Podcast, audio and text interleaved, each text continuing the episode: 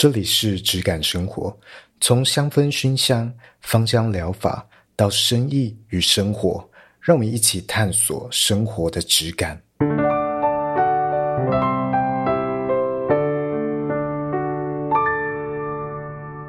Hello，我是 Eden。Hello，我是轩。最近我有一间蛮喜欢的店，就是我重训之后，我去去完健身房会去吃东西。那通常要挑一些比较有肉的、比较有蛋白质的店。我最近在那个健身房附近发现一间鹅肉店。等一下，我打个岔，所以重训完是要马上补充蛋白质吗？马上补充的时候，你补充的那一餐效果会比较好哦。理解。哎，一般来讲会这样子讲啦。懂懂懂，这是额外的。对对对，所以那一餐最好吃的，比较适合你身体恢复啊，或者是建构你的肌肉哦，哦，这样子啊。如果你是吃垃圾食物，那那一餐可能那个垃圾食物的吸收就会特别会特别好。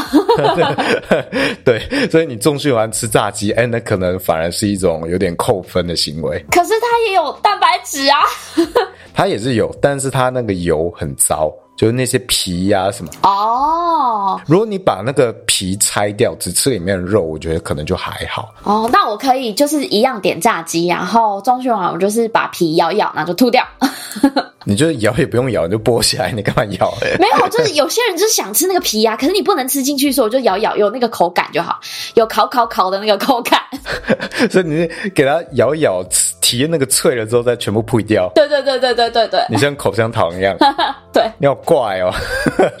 没办法啊，最好是不会吞啊。你那样咬了，我不信你不会吞。哎、欸，下次就来试试看。我开要开始要上课喽，我开始要上健身房的课。超奇怪的，我我觉得那那反而是一种煎熬，好不好？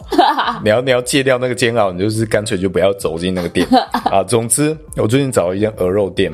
然后它是有那个鹅肉饭，然后它有一般那个切片的那种鹅肉，然后它也有出那个比较像便当之类的鹅肉饭，然后一大碗。好像冻饭一样，然后上面满满的都是那个切丁的鹅肉。哦，丁哦，就是它没有骨头，就只有鹅肉，嗯，然后还有还有一点青菜啊，一个荷包蛋，哦，就有点像现在的那种鸡肉饭连锁鸡肉饭的那种便当，或者是他们讲呃卤肉饭便当之类的那种感觉。哦，uh, 嗯，然后这样六十五块，我就觉得很划算，很便宜。哎、欸，很便宜耶。对啊，而且它那个肉肉是很满的，就好像卤肉饭一样满哦，就是一整片的。哇，然后又不是那个我们一般台北讲北部讲卤肉饭的那种肉屑，是是肉块的小肉块，所以我就觉得哇，很划算耶。新北吃这个东西很 OK 耶。对啊，然后我就连吃了两次。哦，最近我才发现连吃两次，但那间店有一个非常对我来说算是一个阻力的一件事情。哈，什么意思？就是那间店里面啊，它装潢都很漂亮哦，它是一间新的店哦，很新的店，而且是有设计感的。就是它可能装潢墙壁是用一些木纹贴片之类的，嗯，是有费一点心思的哦，嗯，然后也没有油烟味哦，但是它多了一个气味。让我产生阻力。什么气味？是老板他工作的时候，他们就在前台有那个，就有点像是一般的小吃店嘛。他们那个炉子啊、厨房都在前台，嗯，然后后面是座位区，嗯嗯嗯。老板工作的时候会贴沙龙 pass，会贴药布。怎么了吗？我也很爱贴沙龙 pass 哎。那整间店你不会闻到鹅肉的气味，不会鹅香啊，只有沙龙 pass 的气味。作很辛苦啊，是没错，但是我觉得那个对我来说是一个很很大的阻力，它让那个鹅肉都不香了，吃起来就有一点扣分。沙龙 pass 的味道，对，因为你吃的时候伴随着闻进你鼻腔的那个配菜是沙龙 pass 的气味，很冲突。蛮有趣的，对，所以我觉得这个是不只是开店的人你要注意，还有包括我们一般在用气味的时候，嗯，我觉得也都非常要留意的。今天其实不是说一个东西只要我们觉得香，哦，它就在哪里都可以出现。其实不是，嗯，例如还有很多其他的香味嘛，像是面包香。如果面包香出现在鹅肉店，也会很奇怪吗？是蛮诡异的哦，也会很冲突。对你，你不会觉得那是一种加分，但是你如果走进面包店，闻到面包香，你就会觉得是加分嘛？对，对啊，还有很多气味。嗯，轩，你可以举例吗？你有没有想到什么？突然考你，我想想哦，有什么东西是你走在街上，那个气味是可以吸引到你的？哎，我先讲排斥的，就是我绝对不能闻到的。因为因为其实气味这种事真的是个人经验跟个人感受嘛。什么香菜？哎，香菜我是香菜狂热者，所以香菜对我来说魅力无穷。香菜加分。对，但我最不喜欢就是，呃，以前在士林夜市里面那一条街，呃，我记得是 Nike 外面某一间的 Nike 外面有一间杏仁茶，我会不想要去逛那间 Nike，因为它太臭了。气味的回忆就是这么强啊！你讲到这个。你只要讲到这个杏仁，我都会联想到家乐福。哦，家乐福杏仁茶也好臭哦。家乐福不知道为什么，它永远都会有一间店在卖杏仁茶。对对对对对，没错，就是那个结账出来对正对面那一间，永远都有。好臭，所以就会不知不觉把家乐福跟杏仁茶的味道连结在一起，很可怕哎、欸。而且我觉得不太是 很加分的 一个气味。我问问过蛮多人，只要想到杏仁茶，都会想到家乐福。因为那个杏仁茶，它不知道，因为我对这个东西本来就非好感嘛，所以我不太会去研究它是什么。但我有一个说法，有听过一个说法说，它是因为有化学。的调和，所以它才会有这样子的味道。其实就有点像我们买洁霜，就是洗厕剂、香精之类的洗厕剂的味道，它是一模一样。但是这个东西放在洗厕剂上面，我就觉得超级合理。可它放在杏仁茶上面，我觉得超级不合理。它有点太香了。大家如果有去一些比较高级一点、比较稍微有一点价位的合菜馆，嗯，或者中式餐馆哦，有机会可以喝到比较好一点的杏仁茶。像是我记得有一间，自己印象中啊，我第一次喝到好喝的杏仁茶是在一间创意台菜哦，呃，叫做鸟窝窝，嗯，哦，我不知道它有哪一些分店，台北有几间，北部有几间，那它是有点像是那种。呃，富锦树有一个品牌叫什么台菜香槟，有点类似那种定位，嗯，就是比较精致一点的台菜，嗯，然后它里面就有卖那个杏仁茶，然后可能我印象中可能两百两百多块一小壶，然后那个用茶壶装的，我是在那一次第一次喝到，我觉得，哎，原来杏仁茶是这气味，原来它不会臭，手工的好像都是香的，原来那个香味不会那么狂暴。其实，其实你自己去买杏仁粉去泡也不会太香哎、欸，就那种铁罐装的。对啊，我那为什么那些店就是特别臭呢？就很真的蛮奇怪，因为我在喝过那一次鸟窝之后，我就对杏仁茶哎颠覆三观刷新。然后我那阵子就买有买一些那种杏仁粉来泡，铁罐的几百块，呃，通常蛮贵的。然后来泡，然后虽然没有到我在店里面喝的那么好喝，但是我觉得也都不会让我觉得臭哦哦，都不是那个香味超浓的那一种，是哦，所以我就知道，哎，原来它这个差异会那么那么的大。所以，呃，如果你在鹅肉店闻到杏仁茶的味道，哇，那 我的话可能会先想到，哎，这这里是家乐福吗？我觉得我能想到都不会是喜欢的。我我觉得对于厌恶气味这件事情，其实真的就像你刚刚说的那个印象是非常非常深刻，你是完全忘不掉的那一种。就是你想到你还会觉得恶心，或想到还觉得不舒服的。哦，加分的气味很多啊，在在台湾的街上很多嘛。除了刚刚讲到，还有像臭豆腐。哎、欸，臭豆腐也是一个算蛮两极化的东西哦。对，你这样讲的话也，也也算，就是如果我今天肚子饿，然后我也会想吃臭豆腐的时候，我觉得那就是加分。对啊，对啊。但一旦是我吃饱了之后，我可能在那个夜市，我走过去的时候是肚子饿，我闻到那个是加分。但我吃饱了走回来，我就会觉得哦，好臭啊！对 对。它就就会影响你。对，除了环境之外，跟我们当下的状态差异也很大。嗯，然后再来，你有没有预期你会闻到这个气味？例如鹅肉店，我觉得不应该闻到杏仁茶味道，但我一走进去闻到这个气味，哇，那对我来说很扣分。嗯，我我需要花时间，大脑花时间去处理为什么要出现这个气味，很冲突。所以气味它在什么时机、什么状态、什么环境出现是很重要的一件事情。那我们。如果今天要使用气味在我们的身上，例如香水之类的，啊，或者你要在一个环境里面，一个比较多人的环境里面做熏香，我觉得最重要一点是这个气味啊，要符合这个环境的预期哦。符合这个环境的预期是什么意思？例如鹅肉店。走进去，你会预期是什么香味？就是要有鹅肉香，然后那个油香，鹅油的香。对，所以鹅肉店最好的气味、最好的香氛、最好的香水，就是它的这一些食材的气味。嗯，这些就是它最好的招牌跟装饰。你不要再搞什么那个厕所熏香、扩香棒什么那些，就跟出现。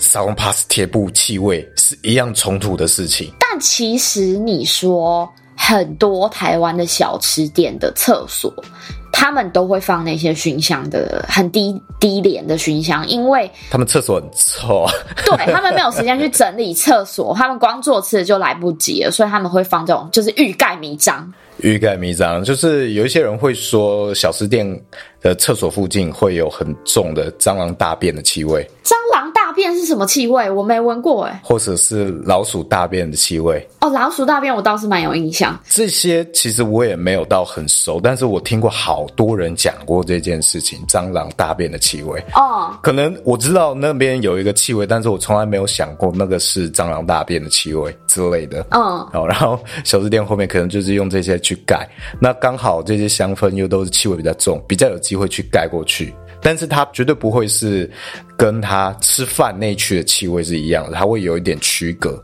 这些小吃店或这些店铺哦，环境是这样。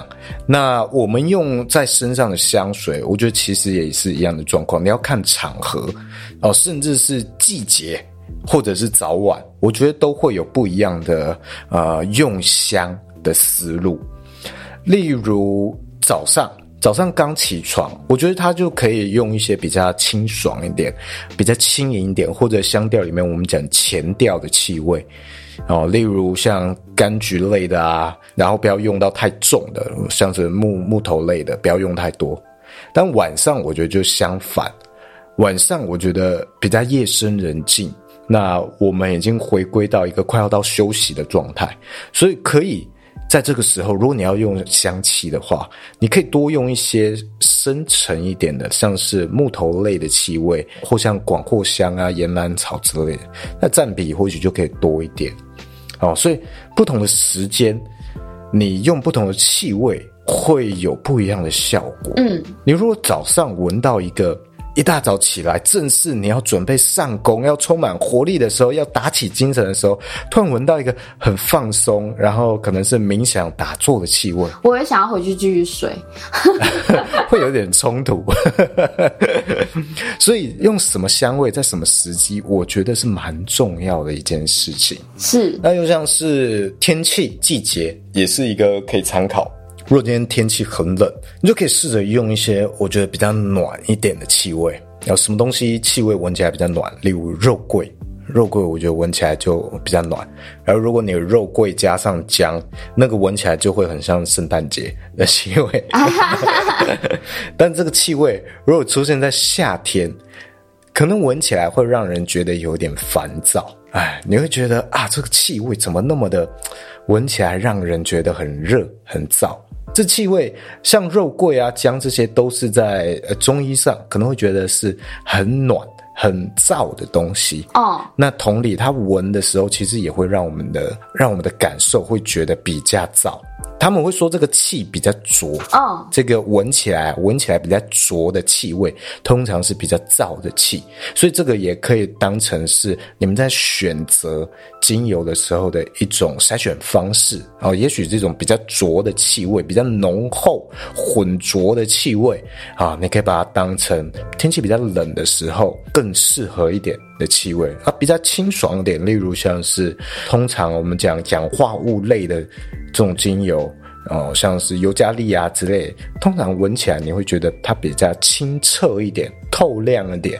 哎，也许在夏天用，它负担比较没有那么重，小一点。对对对对，所以这个我觉得各位可以把它当成一个思路。那当然我们。通常不会只涂一种精油的气味在我们身上就当香水哦。Oh. 通常我们会去调嘛，调酒精，然后调其他的精油。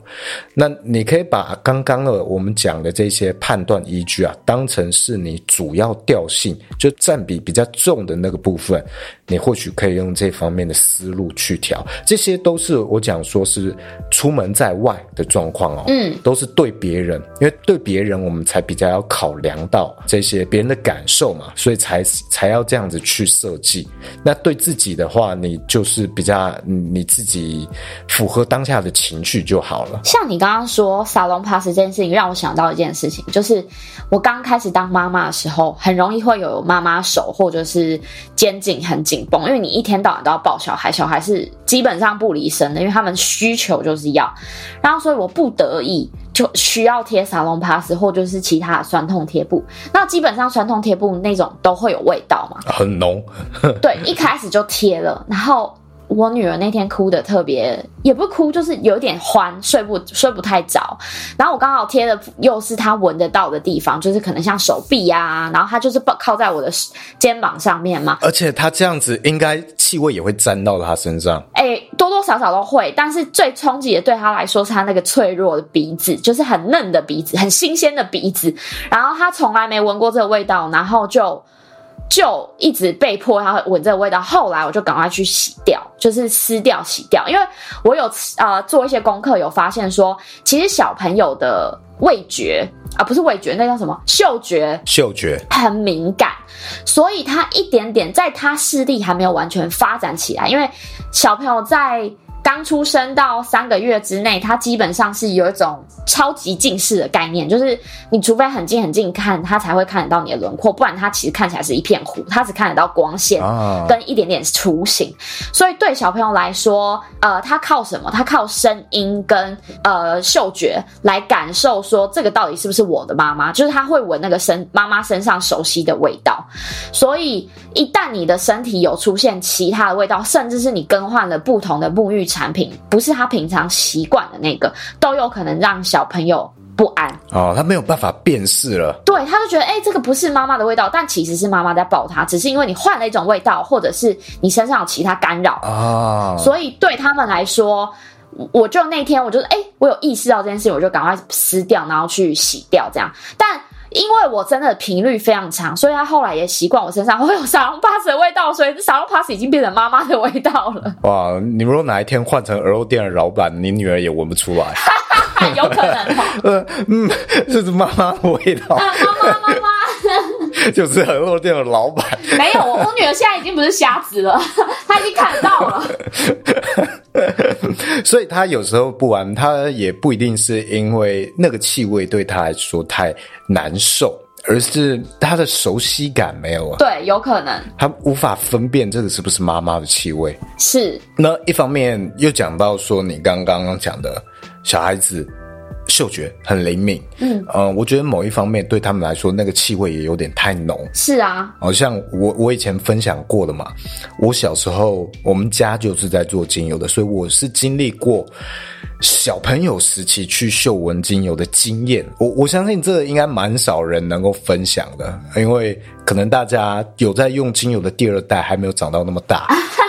对，哦，可以去开一个 podcast 节目。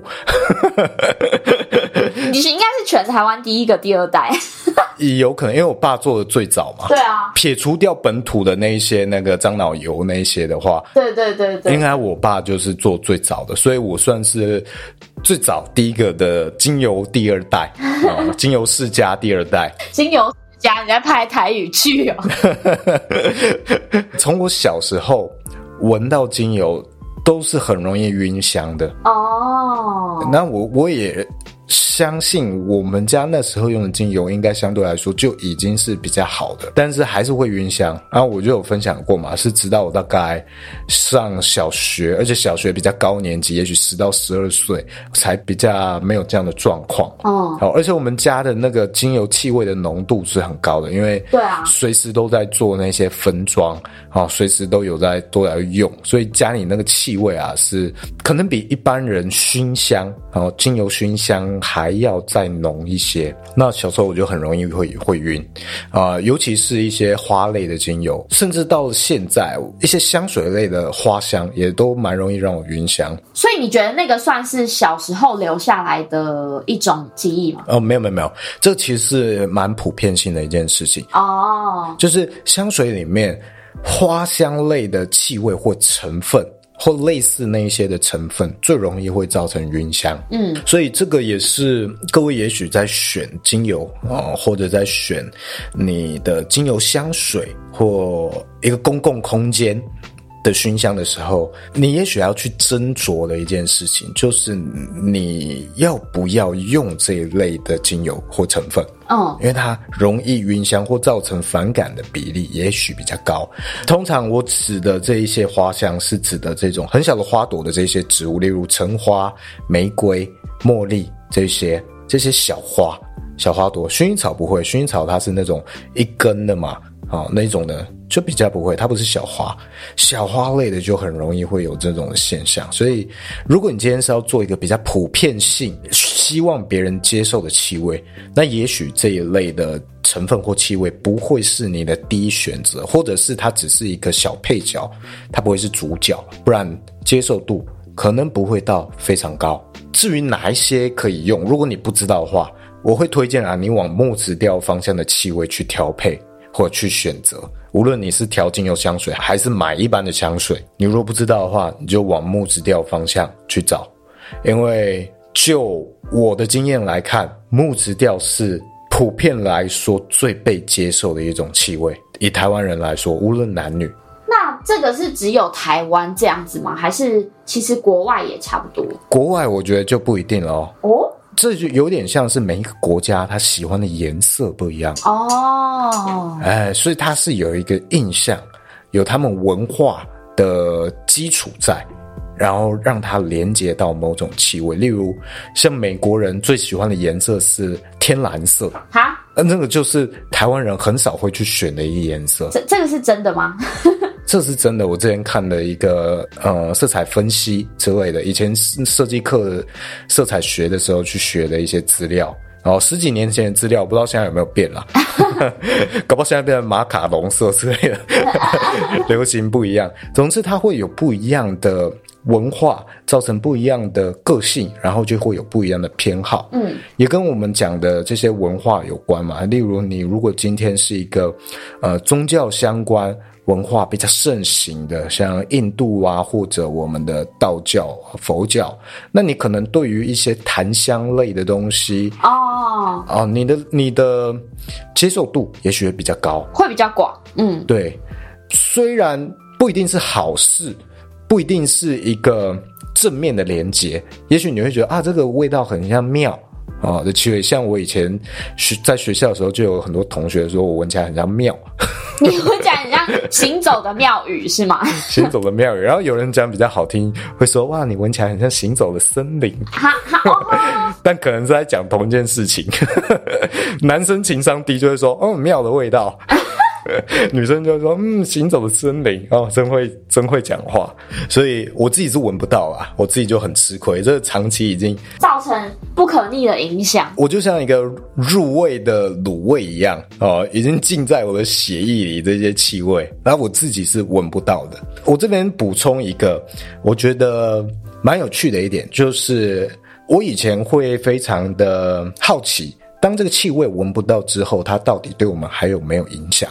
我觉得可以拆成两块去讲，一个是我们闻到的时候的脑补啊，情绪的感受；一个是它成分上面的影响。首先讲成分上面的影响，它即使你闻不到了，它依然会产生效用。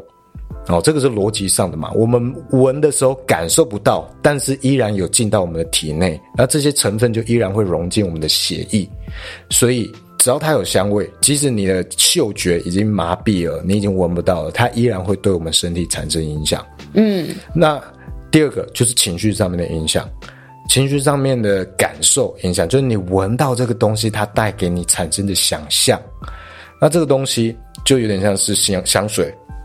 我们想要让别人对我们造成的印象，那香水可以达到这一方面，精油也可以达到这方面，这些都是我们跟我们的记忆产生连接、情绪产生连接产生的效用。好，所以你要说香水不能对我们情绪产生影响，或不能有一些疗效吗？我认为它还是有的，还是有吧。哎，它在成分上的疗效会很混乱。嗯。其实我们去拆开一个香水，即使是专柜的来讲好了，无无论便宜还是专柜的，里面的很多成分其实也都是精油里面会出现的成分。嗯，当然不是整个精油拿去用嘛。我们之前有说过，香水很少会这样子直接用精油，啊，它都是单体单一化合物，所以这些单一化合物在精油里面有效用，有香气。那到了香水里，它依然会有香气，有效用。所以香水有没有一些芳疗的疗效？我觉得在逻辑上来说，它是存在的。但是因为它的制造啊，它的配方逻辑都是为了情绪上我们闻到感觉、感觉到什么画面而去调配的。而不是这些成分的效用，嗯，所以它的效用是很混乱的，甚至是没有太多参考价值的。它逻辑不是建构在那个上面了，所以我们不能在那上面去做追求，是这样一个逻辑。所以香水它仍然会有它的作用。那反过来讲，它会有成分上面的作用，就代表长期使用香水的话。其实它是一直对你产生作用的哦，无论是我们闻到情绪上面感受，还是它里面成分的影响。所以我，我觉得长期来讲，有一些人。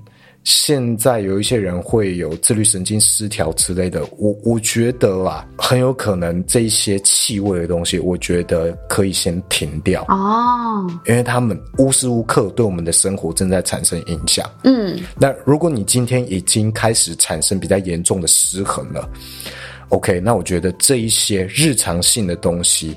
太多的香气，有香气的东西，我觉得你都先停掉，先远离掉，先不要用。无论是你的盥洗用品，先去换一些无香的东西，好试试看。好，甚至你用清水去洗也可以，清水其实也可以洗得蛮干净的。嗯，因为之前有那个极简主义者嘛，就会很提倡用清水洗澡。如果你产生了这方面，可能情绪上比较。有波动，或者你进入了一个比较忧郁的时期等等，那这些产生干扰的气味，我觉得就先都停掉，然后也不要用香水。那要不要用一些精油之类的去辅助引导？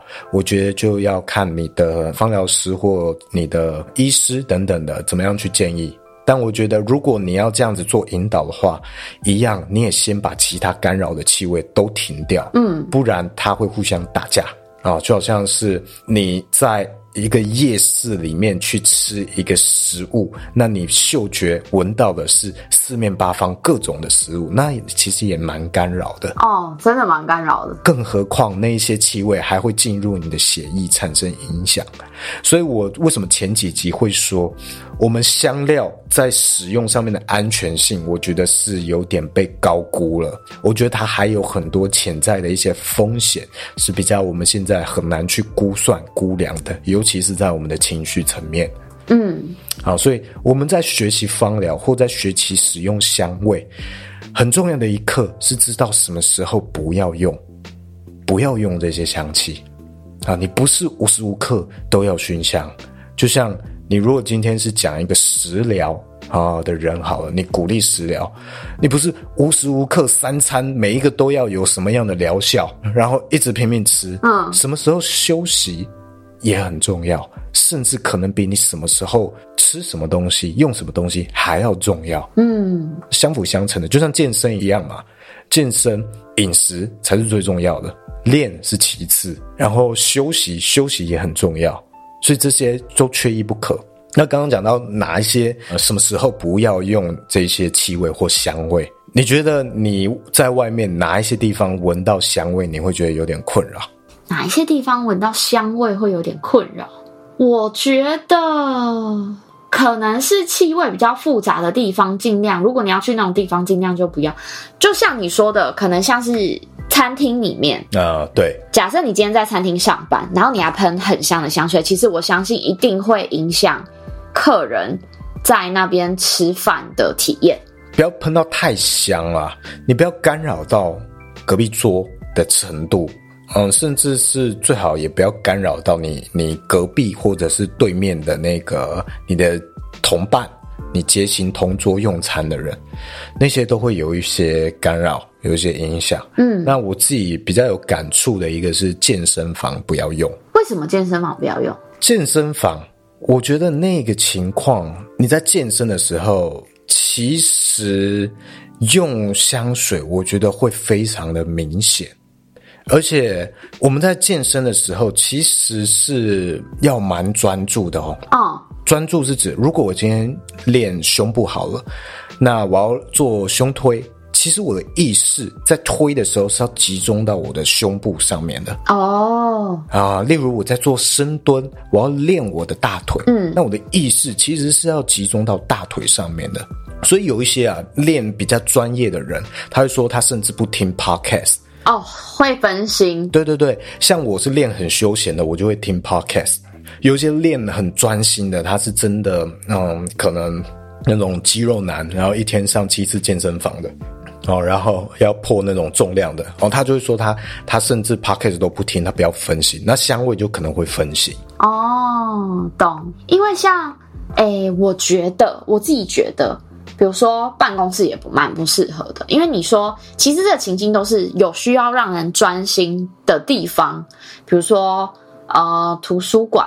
也都比较不适合。啊，对，因为人家要专心，然后对。我在专心的时候还要一直被香味、你的香味干扰，然后你身上香味可能又不是我会喜欢的，那真的是蛮困扰的。除非你今天去图书馆就是要吸引哪个学长或学姐之类的，但 是你也要用的很巧妙，是你要知道他喜欢什么味道，对啊，不然他搞不好会生气。对啊，想说那么臭，我明天要考英文单词，你那气味一直冲进我的鼻腔。对啊，那加分不成，反变扣分。对啊，所以有一些地方，如果是要专心的地方啊，我觉得就尽量不要专心吃饭、专心健身、专心读书，或者是，其实我觉得像咖啡厅也不适合。哦，咖啡厅就是要闻咖啡香，然后你突然咖啡香里面夹杂一丝对那个很浓的、很艳丽的香水，就觉得哇的发，也是很干扰。那所以浓度要很控制啊！如果你真的要喷香水出门，真的不要喷到太夸张，不要让你的气味扩散，最好是只有靠近你的时候闻得到。我觉得这样就 OK 了，就很够了。好，不需要让整间店的人都知道你是什么气味、什么香味。哦，那个有点太喧嚣、太嚣猖狂。嗯嗯嗯嗯。讲到。自己熏香用的话，如果都没有别人，就是你自己熏香要用的话，一个很简单的分类方法。当然，你怎样高兴你就怎样用嘛。但一个很简单、很简单的筛选方法，筛选你怎么样挑选你的精油。一个是你用抽的，这个抽的，有人说是精油抓周啊，有一个说法抓周啊。你就看今天哪一个东西跟你产生比较深的连接，然后你就去试试看。我刚以为是抽烟的抽，你有抽哇？那个我也是蛮想抽抽看的。我自己有试过去把那个香草，因为我家有种一些香草，把它弄干，然后弄成粉末，然后我用那个芭蕉叶啊、哦、去把它卷起来，当成这个烟草抽。因为芭蕉叶其实就是最天然的那个烟卷。我就抽，我就想说，哎，这个东西有没有办法变成一种很天然的，有点类似大麻之类的效果？你看薰衣草之类的，它可以放松嘛？那我抽是不是可以这样也抽出那一种放松感？哎，没有，我只能说你脑洞也是蛮清奇的。这就是设计人的思维。总之，我就这样尝试。哎，没有啊，就是烟味，很臭，完全没有薰衣草的感觉。也许常抽烟的人抽得出那个差别，但对我来说就是烟味，没有办法细品。对我来说，烟味就是蛮臭的，我没有办法接受。嗯嗯。OK，所以这个是一点啊、呃，你你用抽的啊，凭感觉、凭直觉，你也可以先做一些仪式，试着去先让自己比较心情沉淀下来，然后多跟这些精油产生一点连接，你再抽，就有点像是你抽塔罗牌之类的这种感觉。嗯。第二个。好，你可以用前调、基调两个去分。也许你今天想要比较鼓舞、比较提振，那你可以也许用比较前调类的精油。前调类的精油，就像我们前面讲，它比较轻盈的，像柑橘类啊、尤加利啊、迷迭香之类的啊，这些比较多会有一种。提振上升的感觉，因为它就是前调嘛，前调就是最先跑到我们的鼻腔，我们闻到的气味，它的小分子跑得很快嘛，然后进入体内之后，它会往上上升，升到我们的脑门的气味，然后这些你就可以拿来提振。也许你今天能量很低落，哦，或者你很想睡，或者你在车上，然后你想要提振精神，或想要读书之类的，哎，都可以考虑用这一类。那如果你是今天比较想要沉淀，或像我们讲了，已经夜深了，你要准备入睡了，或回家放松，哦，这种比较基调类、比较沉稳的，也许你就可以试试看。嗯，广藿香啊、木质调的东西啊，哦，这一类的东西。那我讲的不是局限在单一使用一种精油，而是你可以想象它是一个主要调性。那这只是一个框架啊，大家也不用把它当成一个。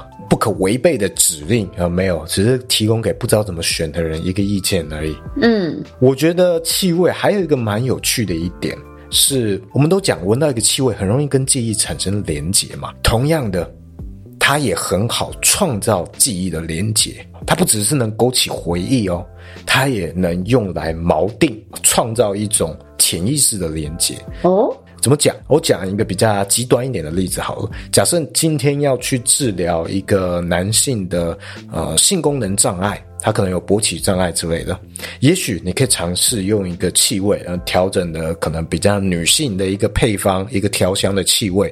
OK，然后你让呃这个男性每一次在也许在自慰的时候或者看 A 片产生兴奋感的时候，你就让他熏香闻这个气味，然后久了之后，他就会把这个气味跟性兴奋产生连结，绑定在一起。哦，那即使今天哎他没有受到没有看 A 片，也没有任何相关这一类刺激，结果久了之后，你一闻到这个气味，哎他就会产生性的兴奋。这个是他潜意识，这个气味已经产生了一种很强的连结。那以后也许在你呃要助兴的时候，或者你要跟呃女性伴侣啊、呃、要发生性关系的时候，诶，也许你可以。使用这样的气味来助兴，或者是来暗示自己，哦，也同时可以让你的身体知道现在是什么样的一个状况，嗯，来暗示你的身体，那你也许也就不会那么的紧张，哦，这是一种方式。那比较广泛一点应用，也可以说，呃，例如你每一次读书，你想要认真工作的时候，认真看书的时候，你就点迷迭香精油，迷迭香。那久了之后，哎，你闻到迷迭香，其实你现在没有在读书，你也你也比较能够进入一个状况，一个工作模式的状况，它就是你潜意识切换成学习工作模式的一种气味。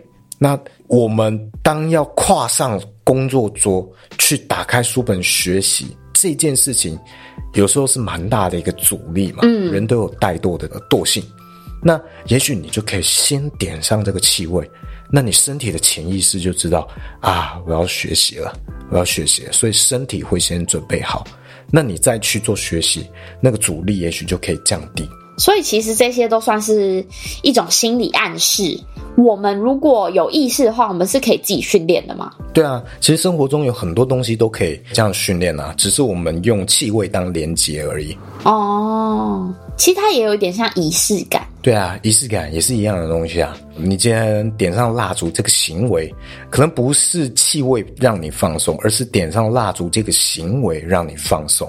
嗯，有一个火光在那里摇曳，这件事情让你放松。不见得是这个气味啊，尤其蜡烛里面香精的比例可能还是几率还是比较高啦。嗯，所以如果你点那些那些常见香氛品牌的蜡烛，然后哇，你在说很有能量啊，很有灵性启发，我就觉得嗯，那些就是我们前面讲的。气味情绪对你造成的想象，嗯，而不是它的成分或者是植物对你的作用。对对对，不是这些植物方面的连接，是你自己暗示你自己，呃，你自己的脑补。只能说，如果这样子的话，它也是蛮省的，因为它不用花到，呃，比较需要买到比较好的。对啊，也没错。如果你真的这样子就能够产生一种灵性的连接，你就可以遨游到宇宙。就好像前面我们讲呃，你用一个香气去跟你的性兴奋产生一种连接，也许你透过一个香精也可以让你有这种灵性的开启。OK，那那也可以啊，没有不好。但嗯，就我的这些我看过的样本数据啦。蛮多的这些灵性工作者，或者我们讲直觉比较敏锐的人，然后他并不是在这个精油相关产业的，我就常常会看到这样的状况。你闻着这些大品牌的香氛，然后说。哦，能量很强，灵性很强哈。好，然后是那个瑜伽老师也蛮常发生的。好，因为瑜伽老师通常他不会是从精油芳疗相关开始接触到香氛，嗯，而是他从瑜伽，然后他就想说他要结合什么样的产品在他环境空间，然后他就会呃接触到香氛，呃，所以这样的路径就会导致他们常常用的一些香氛，我就觉得，嗯，这个应该跟。这种精油植物啊的连接是几乎没有的，但是他们还是可以做课程，呃，去做一些放松啊、舒心啊，那就是我讲的香味，我们的情绪上的脑补啊这一块在作用，而不是真正这些植物的连接。那你如果脑补能够补到，你真的能产生放松，那也 OK。好，我现在就。不去批判了啊，反正有这样的大量，这这其实才是占整个市场大多数的情况。嗯，那如果大多数情况的人这样用也能够获得帮助，那也没什么好说的，因为最终我们还是做这些商品都是在解决消费者的问题。如果这样就能解决你的问题，那 OK 啊。那。是不是其实，如果我们作为一个有道德、有良心的人，我们最好其实还是在自己的私领域使用这样子自己喜欢的香味都没有关系，然后反而是出去外面，我们尽量不要有香味会比较好。呃，应该说不要干扰到别人的香味。可是我觉得很多人不会抓那个界限，所以他最最保险、最保险就是都不要使用。或者是真的很幽微，或者是有没有什么方法是可以让它更淡的？比如说他现有手上的，比如说香水也好啊，或者是精油也好，他要怎么样使用会是比较降低人家影响到人家的几率的？呃，很简单嘛，你喷少一点，你不要喷超过三下，不要喷超过三下。对啊，就具体如果要量化一个数字的话，你香水不要喷超过三下啊，还是？那我我突发奇想一个呃一个用法，你看看这样可不可行？就是我们可能有那种比较无香的乳液或者是乳膏，然后我们把它滴一点在里面，就是可能喷一下在里面，然后融合起来，这样是会。